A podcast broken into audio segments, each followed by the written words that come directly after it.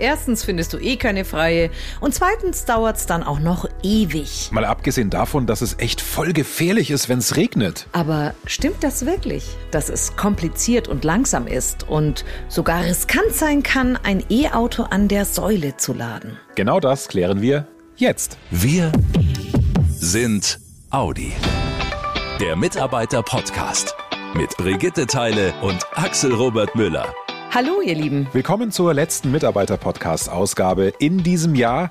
Krass, oder? Wie schnell die Zeit vergeht. Wir verabschieden dieses Jahr mit einer neuen Folge in unserer kleinen Mitarbeiter-Podcast-Serie Einfach elektrisch. Heute geht's ums Laden. Ein ganz wichtiger Punkt bei der Elektromobilität. Und zum Thema Laden im Alltag gibt's bei vielen von euch auch ganz viele Fragen. Wo kann ich laden? Wie läuft das? Wie weit ausgebaut ist überhaupt die ganze Ladeinfrastruktur bei uns in Deutschland und auch in Europa? Klären wir alles für euch wieder kurz, knackig, kompakt Jawohl. und vor allem einfach verständlich. Und zwar mit Jens van Eickels. Er ist Leiter Projekthaus Laden bei Audi. Also der Experte, wenn es darum geht, wie der Saft in die Batterie des E-Audi kommt. Wir legen direkt los, Herr van Eickels. Drei Fragen, bevor wir zum E-Auto-Lademythos kommen. Wenn ich mit meinem e-tron unterwegs bin und merke, buh, jetzt muss ich ja schon langsam aber sicher aufladen.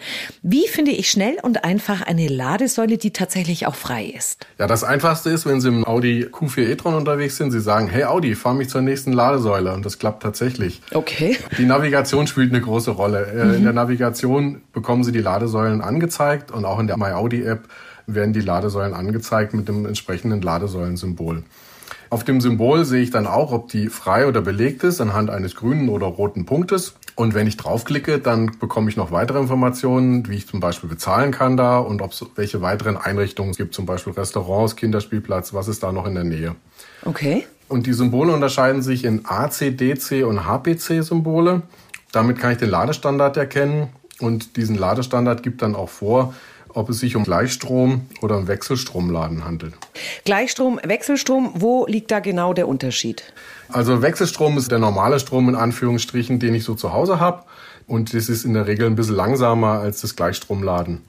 Beim Gleichstromladen ist es so, dass die Batterie direkt aufgeladen wird von der Gleichstromladesäule und das ist immer bei den DC und HPC Schnellladesäulen der Fall und geht, wie der Name schon sagt, auch deutlich schneller. Okay. Jetzt habe ich eine freie Ladesäule gefunden, stehe davor, aber es ist ja nicht, wie wir das kennen, klassisch Tankstelle, Verkäufer, Kassenhäuschen.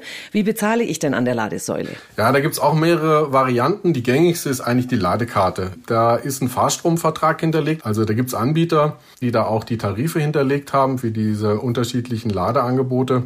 Und von Audi gibt's so eine Ladekarte auch. Äh, bei uns heißt das e-tron Charging Service.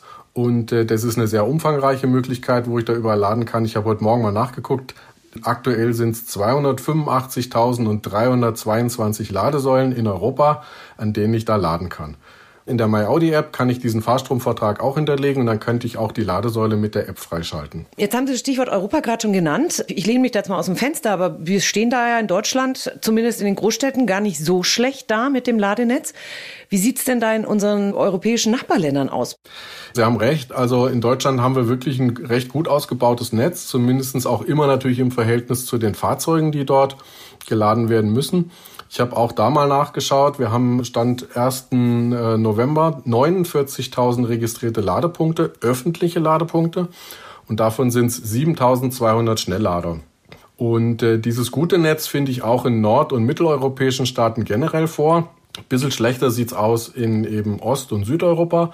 Aber auch da gibt es starke Initiativen, um dort auch mit unseren Partnern, wie beispielsweise Ionity, Schnellladestationen aufzubauen. Aber auch da passiert jetzt gerade eine ganze Menge, so dass man wirklich quer durch Europa fahren kann. Also in Gesamteuropa gibt's über 20.000 Schnellladestationen und mit denen kann ich wirklich eine Langstreckenmobilität sicherstellen. Jetzt haben Sie gerade selber schon so ein bisschen in die Zukunft geguckt. Sie haben gesagt, da tut sich einiges. Lassen Sie uns in die Glaskugel schauen. Wie sieht die Zukunft der Ladeinfrastruktur aus? Ja, die Ladewelt wird zukünftig noch schneller, noch komfortabler und noch intelligenter. Bei dem Thema Komfortabilität ist es so, dass ich mit Plug and Charge noch einen weiteren Bezahlprozess dazu bekomme, der dann aber so einfach ist, dass das Auto und die Ladesäule sich unterhalten und während sie sich unterhalten, unterhalten sie sich demnächst dann auch über den Bezahlvorgang und der Bezahlvorgang wird direkt mit dem im Auto hinterlegten Fahrstromvertrag abgerechnet. Auch Bei den Ladesystemen ist es so, dass wir zukünftig äh, automatisierte Ladesysteme sehen werden. Das heißt, das sind Roboter, die entweder das Auto beladen oder ich habe Ladesysteme, auf die ich drauf fahre, wo dann automatisch von unten ein Ladestecker zugeführt wird, ohne dass ich das merke. Und dann ist es vor allen Dingen wichtig für Fahrzeuge, die dann zukünftig auch automatisiert fahren können. Weil da sitzt ja keiner mehr drin, der das dann auch ansteckt. Und dafür ist es sinnvoll und notwendig, dass auch der Ladevorgang automatisch dort dann stattfindet. Ah, echt super spannend. Jetzt haben wir wirklich die ganzen technischen Voraussetzungen und Gegebenheiten geklärt. Dann kommen wir nun zu meinem Lieblingspart in dieser Serie. Die E-Auto-Mythen. Beziehungsweise diesmal Lademythos. Einen E-Audi im Freien bei Regen zu laden, das heißt ja automatisch mit großen Mengen Strom zu hantieren. Ne? Und wir alle haben gelernt, Strom und Wasser sind einfach eine gefährliche Kombi. Demnach muss das Laden von E-Autos im Regen ja auch gefährlich sein. Mythos oder Wahrheit? Ja, also ein gewisses Unwohlsein beim Umgang mit Strom und Spannung, wenn es draußen nass ist, das kann ich durchaus nachvollziehen, das ist klar. Aber an der Stelle muss ich sagen, das ist ein totaler Mythos. Zum einen ist es so, dass an dem Stecker oder auch an der Ladedose am Auto überhaupt noch gar keine Spannung anliegt, solange die beiden nicht wirklich miteinander kontaktiert sind und auch sich der Ladepin in der Dose dann verriegelt hat, denn erst dann ist sichergestellt, dass das gesamte System auf Fehler gecheckt ist. Da überprüfen die sich tatsächlich gegenseitig und wenn beide Seiten sagen, jawohl, du bist in Ordnung, erst dann wird der Strom freigeschaltet. Das ist erst auch nach einer kurzen Weile eben dann der Fall und deshalb kann man gar nicht dort irgendwo einen Schlag bekommen. Was wir hier alles wieder an Infos mitnehmen im Mitarbeiter-Podcast. Ladesäule und Auto, die checken sich gegenseitig, bevor Strom fließt. Das habe ich ehrlich gesagt auch noch nie gehört. Super spannend. Und es ist ja auch gar nicht so schwer. Ladekarte, dranhalten und zack, fertig. Im Prinzip ja genau wie mit Karte zahlen im Supermarkt. Ihr Lieben, nach so vielen Facts verabschieden wir uns für dieses Jahr von euch. Es hat uns wieder sehr, sehr, sehr, sehr viel Spaß gemacht.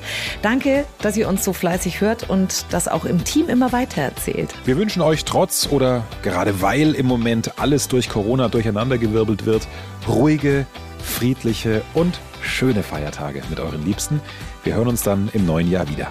Kommt gut rüber. Bleibt gesund Passt gut auf euch auf, habt frohe Festtage und dann noch einen guten Rutsch ins neue Jahr.